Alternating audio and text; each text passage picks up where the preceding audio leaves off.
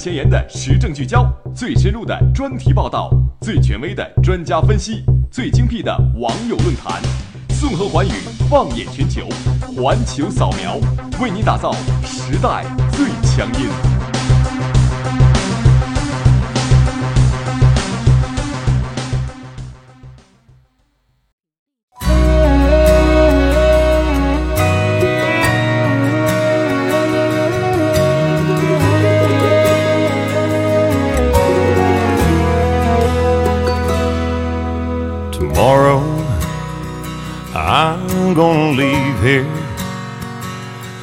I'm gonna let you go and walk away like every day I said I would. And tomorrow I'm gonna listen to that voice of reason inside my head telling me that we're no good. But tonight I'm gonna give it one last time, rock you strong in these arms of mine. Forget all the 各位听众，欢迎好，大家下午好，这里是本节的节目环节扫描，我是主播徐畅，我是静瑶。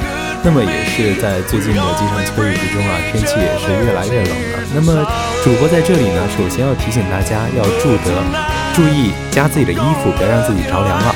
没有错，静瑶今天也是换了三套衣服了，因为每一次出门都觉得好想钻回自己的被窝。对的，那么今天给大家挑选的这个环球扫描的主题呢，也是非常相当激烈的一场竞争嘛。希望通过这样的一场非常有热度的一个焦点问题啊，给大家带来一些在啊秋天的活力，让大家不至于。啊，就缩回被子里睡觉去了。对，那么我们在刚开始还是要介介绍一下我们今天节目的主要内容。对，首先是一句话新闻，环球扫描，扫描环球，一句话新闻，让我们一起嗨翻全世界。第二个板块要闻点击呢，那我们也是留个关子，一会儿再来探讨一下关于这个热点问题。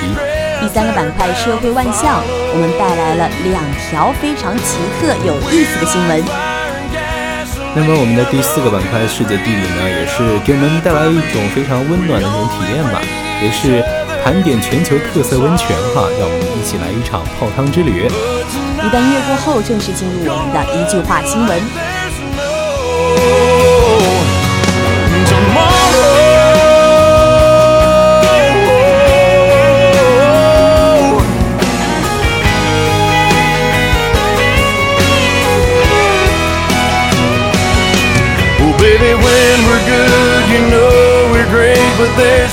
Much bad for us to think that there's anything worth trying to save. But tonight I'm gonna give in one last time, rock you strong in these arms of mine, forget all the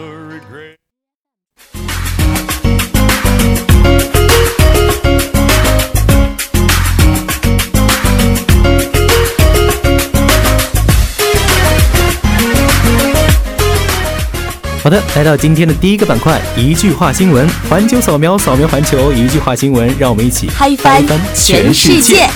好的，今天的第一条新闻呢是毛概教师开课间电台，学生发短信点歌，请点一首英语四级的音乐，谢谢你。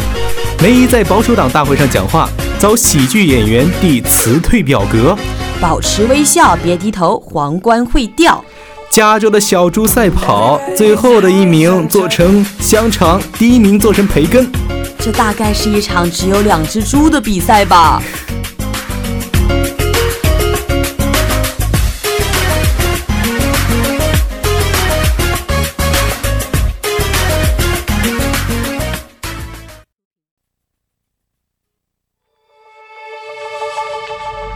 Everybody gets high sometimes, you know.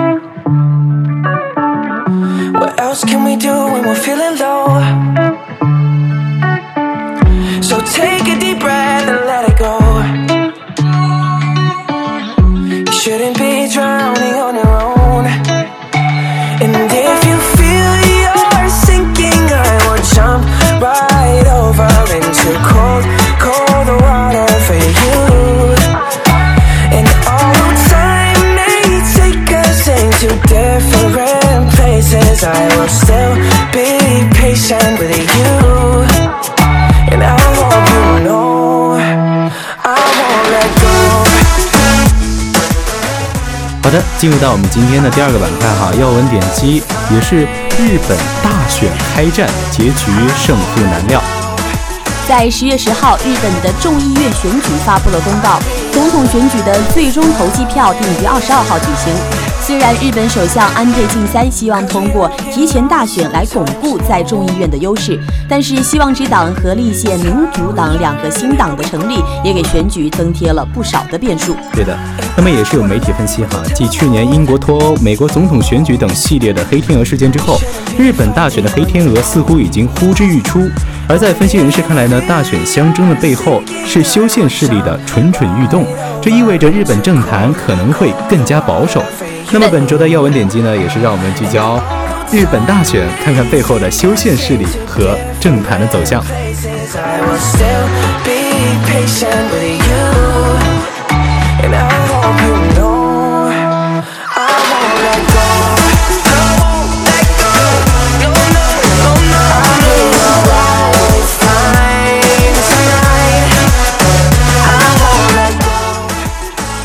那么我们的安倍政府提前举行大选，到底是发生了什么情况呢？让我们一起来了解一下哈。日本共同社一号发布的民调结果显示呢，日本首相安倍晋三政府不支持率超过支持率，凸显安倍的执政联盟呢在本月国会大选遭遇新政党挑战，恐将面临不利的情势。而之前呢，安倍宣布提前大选，也是希望保持他的呃自民党为首的联盟的国会下院的多数优势。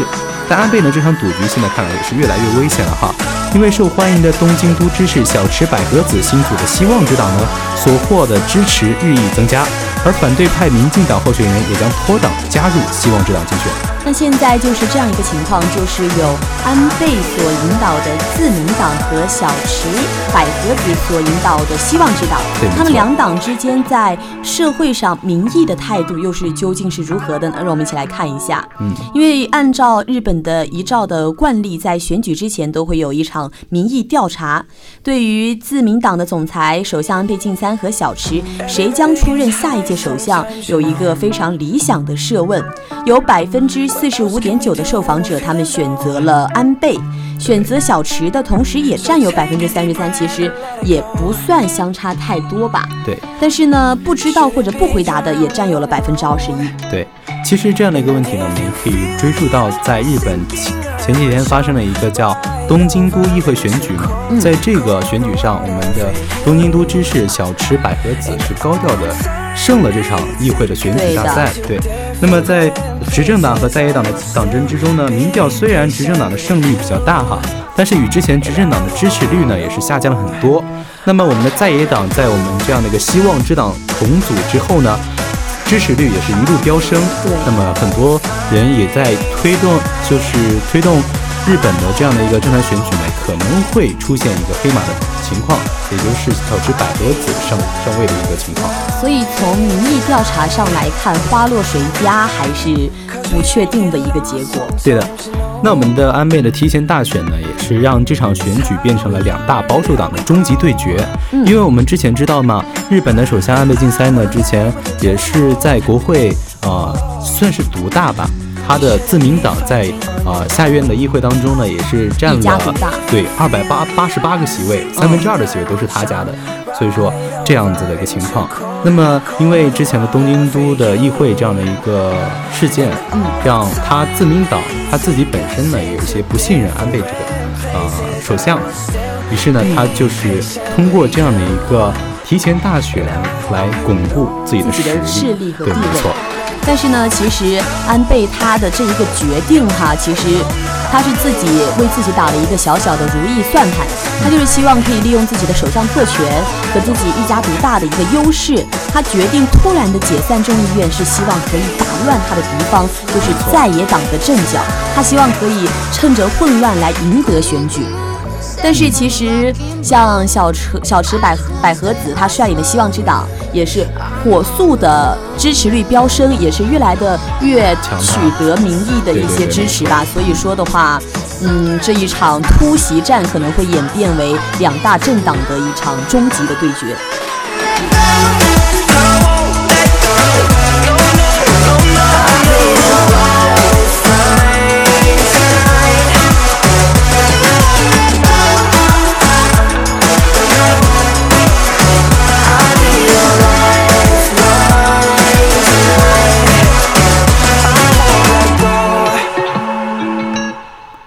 那我们之前也是提到呢，安倍在巩固自己权力呢，会采用这种啊、重选议会的这样的一个手段，手段对，来巩固自己的实力。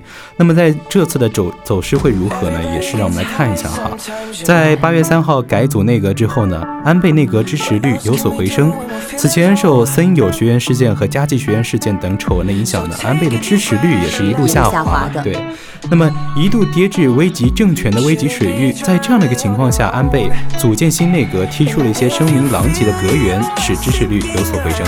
但是虽然说支持率是有所回升了，但是对于安倍去解散众议院的真实目的，我们有一些自己的看法。对，没错。他另一方面，在野党其实也是一盘还没有组建好的沙子，还是较为的嗯散漫的。对但是他的潜在竞争者在没有做好准备的时候，像日本最大的在野党民进党刚刚也是改选了党代表对，党内的话可以说也是丑闻不，断。其实他也是这样的一个民进党，它内部是分裂成两个势力，嗯对，也是面临分裂。然后，呃，安倍在这个时候呢，就是抓住了这样的机会来进行一个大选。想一个打击对。但是其实像我们说到在野党，他现在的支持率是完全无法和安倍的自民党相抗衡的。对，像同时还有你看我们的小池，虽然他之前在那个东京都地方选举中大获全胜了，是的，但是他在阻挡的事宜上也是有所缓慢的。他是在安倍解散了众议院之后才宣布希望之党成立的。是的。那么也是因为之前的很多在野党呢，因为呃，比如说我们提到的民进党哈，它是因为呃解散了嘛，分裂了，嗯所以说他们之间的矛盾很大。但是小池百合子呢，没有抓住这样的机会，没有及时的形成自己的势力，来与呃安现在的执政党对相抗衡。所以说，在这样一种情况下，安倍他进行提前，他举行了提前举行大选，对于安倍和自民党来说，都是在实际情况上来说是非常有利的。对，没错。虽然我们说安倍是抓住了这样的一个机会哈，去啊，在他的在野党是一盘散沙以及比较懦弱的情况下，啊、非常迅速的采取了一个重选议会的这样的一个手段，来巩固自己的权力。这样的一个如意算盘当然是打得很好的，对的，而且也是收获了一批死忠粉。但是我们要看到另一面，安倍上月在改组内阁之后呢，支持率也是大幅下滑，已经反映出日本民众对安倍内阁及其领导的自民党不满。有强烈的不满存对，在。没错。而且安倍决定解解散众议院的这样的消息一经传出之后呢，便遭到在野党的猛烈批评。他们认为安倍选择在这个时间解散众议院，是为了逃避在国会被追究森友学院和佳绩学院等问题而采取的自保之计。一个自保的手段。对，同时呢，我们也知道安倍哦，安倍的现在日本的朝鲜半岛的局势是非常让人担担忧的。是的，没错但。是安倍他这个时候为了自身的利益，他去刻意的制造一些政治空白，其实是一个首相非常非常自私的一个行为对。他就是置国家的安全于不顾了。是的，其实，在安倍的这样的一个重新大选呢，他提到了两条政策里面，也可以看到，他第一条呢是提出啊、因为邻国导弹危机嘛，也是提出了一个国难之说。嗯，另外一条呢就是选政，然后是修改宪法，加入到自民党的公约里面去。嗯其实可以看出，他是通过呃、外界的一些说法呢，来推动自己的这样的一个自民党去修改宪法这样一种势力的一种增长。其实也都是首相在滥用职权。呃，他就是希望通过这样的一个方式呢，来推动自己去修改宪法。嗯，对，因为修改宪法之后，对于他的执政是非常有利的可以。巩固自身的利益。对，没错。那么我们从选举也可以看出，日本的政党将进行一个大洗牌的一个局面了。对，没错，也是看到在这样安倍一个非常强势的情况下，也是可能让我们看的比较担忧嘛。嗯对但是啊、呃我们同时也可以看到，在安倍二十五号宣布了临时国会召集首日解散众议院的决定之后呢，两日之后，小池百合子就召开了记者会，宣布成立希望之党，也是非常高调的哈。嗯，他出任了党首，也是很快啊、我们的民进党分裂的一部分人呢，也是加入了我们的希望之党。小池的新党。对对对对对，也是很快形成了一个和呃安倍竞争的一种势力。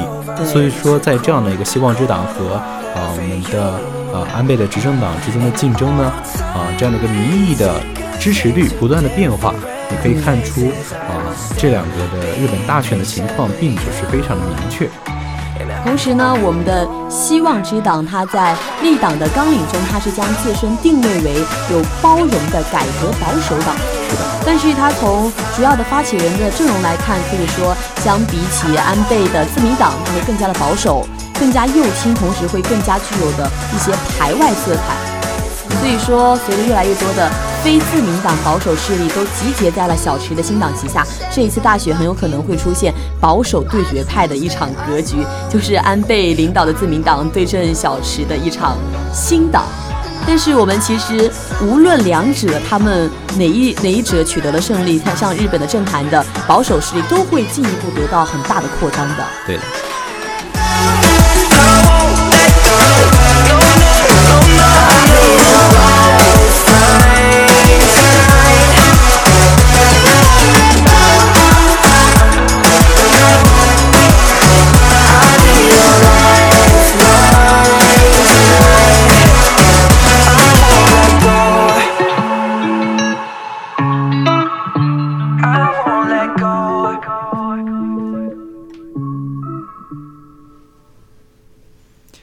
这次安倍提前解散众议院呢，直接导致民进党事实上解体和日本的政坛大洗牌。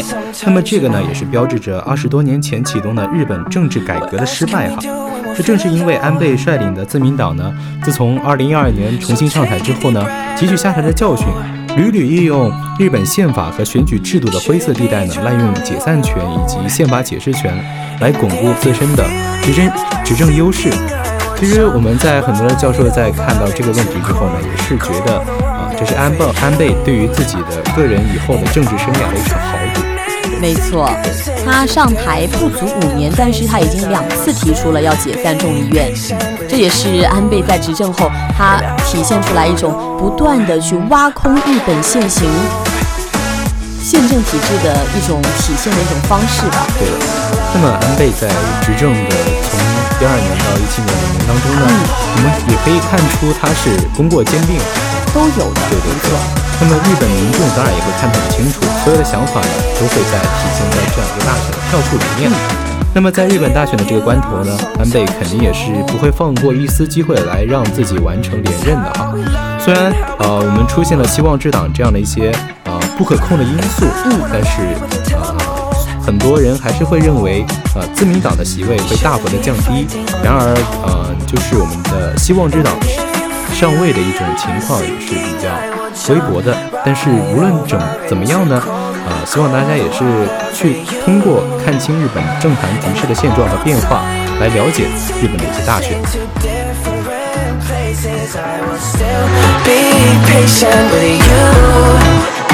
那么很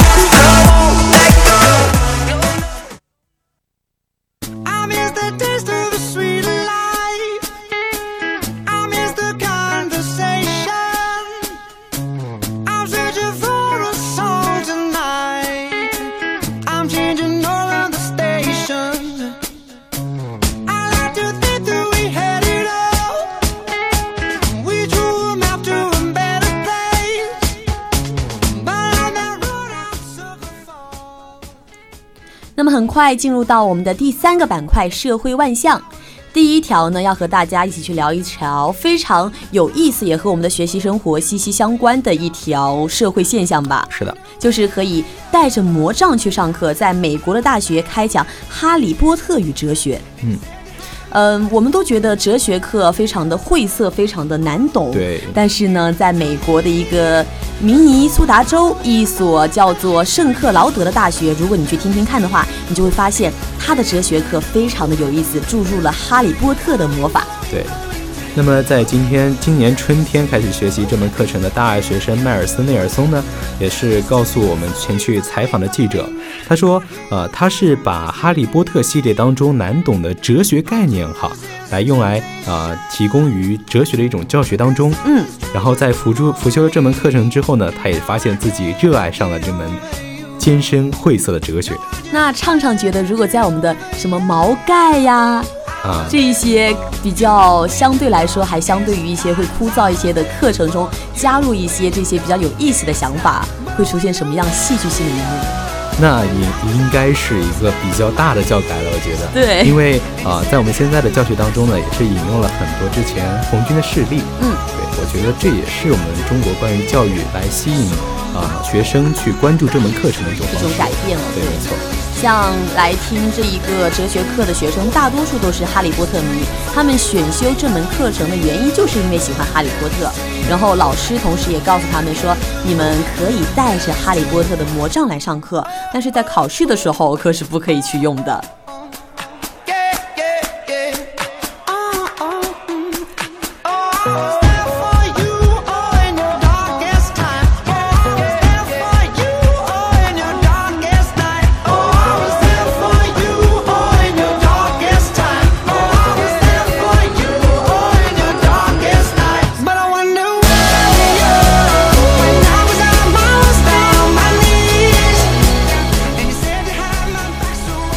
对于我们一般人来说呢，最重要的就是吃穿住住行行。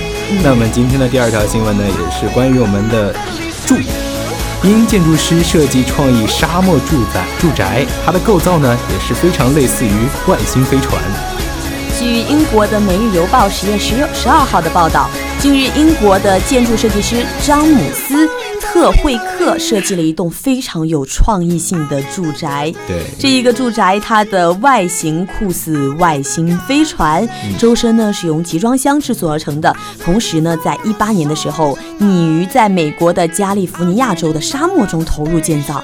对，想象就好想说一句不可思议，酷似外星飞船，然后建造在沙漠之中。对。什么样的人才可以在他这个房子中生活呀？那么这座建筑呢，由来可以说是有些巧合吧，嗯，因为它本来是受一位电影制片人的委托，旨在进行创新项目的培育以及孵化。那么现在这个建筑呢，是预计建在一片九十英亩的土地上，其设计灵感呢是来于惠特克曾经设计但未投入建造的一一栋德国的办公楼哈，嗯，是把办公楼建成飞飞船的形状也是好，真的有想法。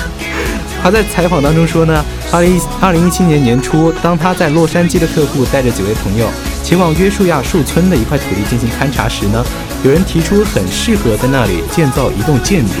那么这栋建筑呢，就是他当初设计的这个外星飞船形状的办公大办楼。公大楼，对，没错。那房子既然可以住在沙漠里，又可以像住在外星飞船上一样，想想让人觉得还是挺激动的。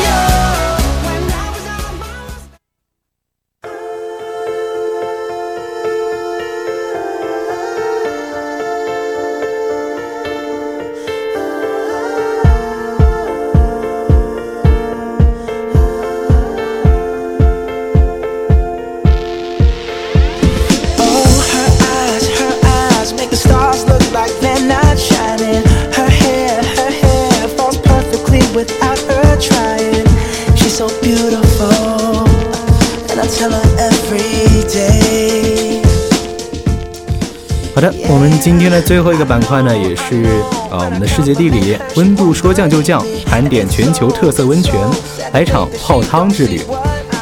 带你来一场说走就走的温泉之旅。对的，今天我们刚来的时候呢，我们的女主播也是说 啊，她今天已经换了三套，是三套对吧？对的已，经换了三套衣服了。可以说，在我们的浙江小伙伴呢，也是在一天当中经历了春夏秋冬。对，同时又是感觉到自己在寒风中瑟瑟发抖，我都忍不住感慨了。我说我要去多吃一点肉来，我要储存脂肪过冬啦。对，不过在我们的不断连绵的秋雨之后呢，我们天气也会越来越冷，而且因为我们最近可能学习比较忙吧，对嗯，还是要一定要注意保护好自己的身体。对尤其是像一些经常熬夜学习的人，可能在睡眠不足的情况下，就更容易受到冷空气的入侵。对，那么今天的最后一个板块呢，也是给我们大家在这样的一个情况下带来了一种福音吧。嗯，也是给大家介绍了一些温热的泉水，让化解自己身上的寒冷。然后，当你在泡在这样的热腾腾的温泉当中呢，能够放松自己的身心。没错。那么，首先还是要介绍我们的第一个温泉，它是阿尔山国家森林公园温泉，位于内蒙古自治区的兴安盟西北部。它不仅横跨了大兴安岭的西南山路，是中国境内的第七处活火山泉。其中像火山丘、火山口、火山湖、火山石塘、蒸汽龟蝶背岩，也是世界上仅有的火山地貌。这些景观都是属于非常少见的几种火山地貌特征了。在一望无垠的大草原上，广袤无边的大森林中，汩汩流淌的温泉，漂亮的火山湖泊，让这里成为了人们趋之若鹜的旅游胜地。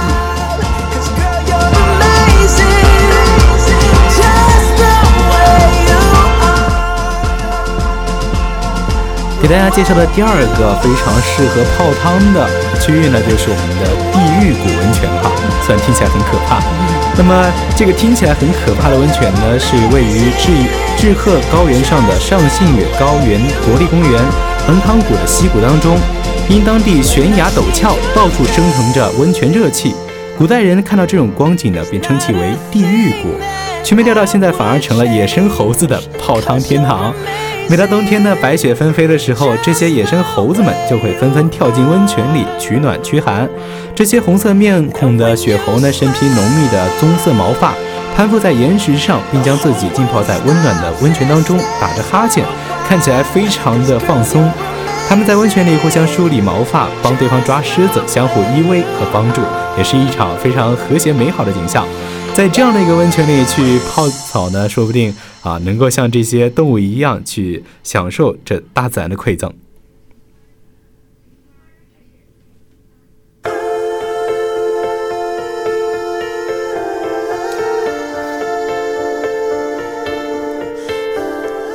那么第三个是位于美国黄石公园的梦马温泉，它是世界上已探明的最大的碳酸盐沉积温泉。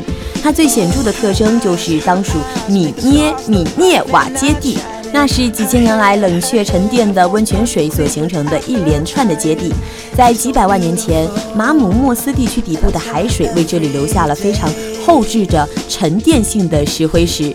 当高温的酸性熔岩流经过岩石层到达温泉表面的过程中，也溶解了一大量的沉淀性的石灰石。远远望去，堆金积玉晶莹剔透，留下的热泉沿着山坡形成了一个一个非常漂亮的五彩大台阶。同样的景色让我们不禁联想到了我国的四川黄龙的五彩池，看起来都是非常的漂亮的。但是不一样的是，黄龙是冷泉，但是梦马却是我们非常喜欢在冬天去泡的热泉。And when you smile, the whole world stops and stares for a while. 'Cause girl, you're 提到古罗马呢，大家会想到它的斗兽场哈。那么今天我们要给大家介绍的是关于古罗马的一个浴场。那么这样的一个浴场呢，是位于英国巴斯小镇。傅雷曾经评价巴斯说，这是一个精致而美丽的城市。巴斯呢，就是一个被田园风光包围着的古典优雅的小城。乔治亚时期的房屋建筑风格典雅优美。罗马浴场在巴斯城的中心，它是巴斯最著著名的景点，也是为众人所熟知的博物馆，是联合国文化遗产保护的单位。地下有温泉，罗马时代呢在此建浴场。浴场有一系列的建筑组成，有更衣间、休息间和浴场。这个温泉从三千米的地下每天喷出一百二十七万立升泉水，温度常年保持在四十六点五度，既可饮用又可治病。可以说，当时的罗马人也是非常的懂得享受了。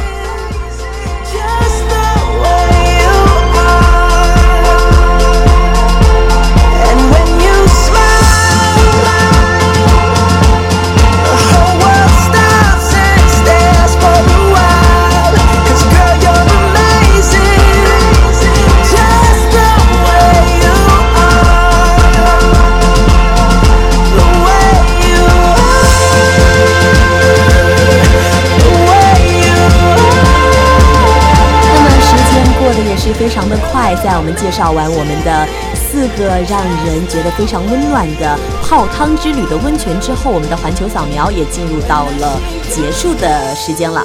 对的，啊，那我们今天的四个板块呢，也是给大家带来一些最近的热点问题，也是让我们这样的寒冷的天气里呢，感觉到了一丝丝的温暖。对，没错，啊，那么也是在节目的最后呢，希望大家啊，在我们的节目当中呢，能够也是找到属于自己的一种提升自己精神，来啊缓解自己在秋日疲乏的一种办法吧。没错，嗯那么今天的环球扫描呢，在这里也要和大家说再见了，我们下期不见不散。拜拜。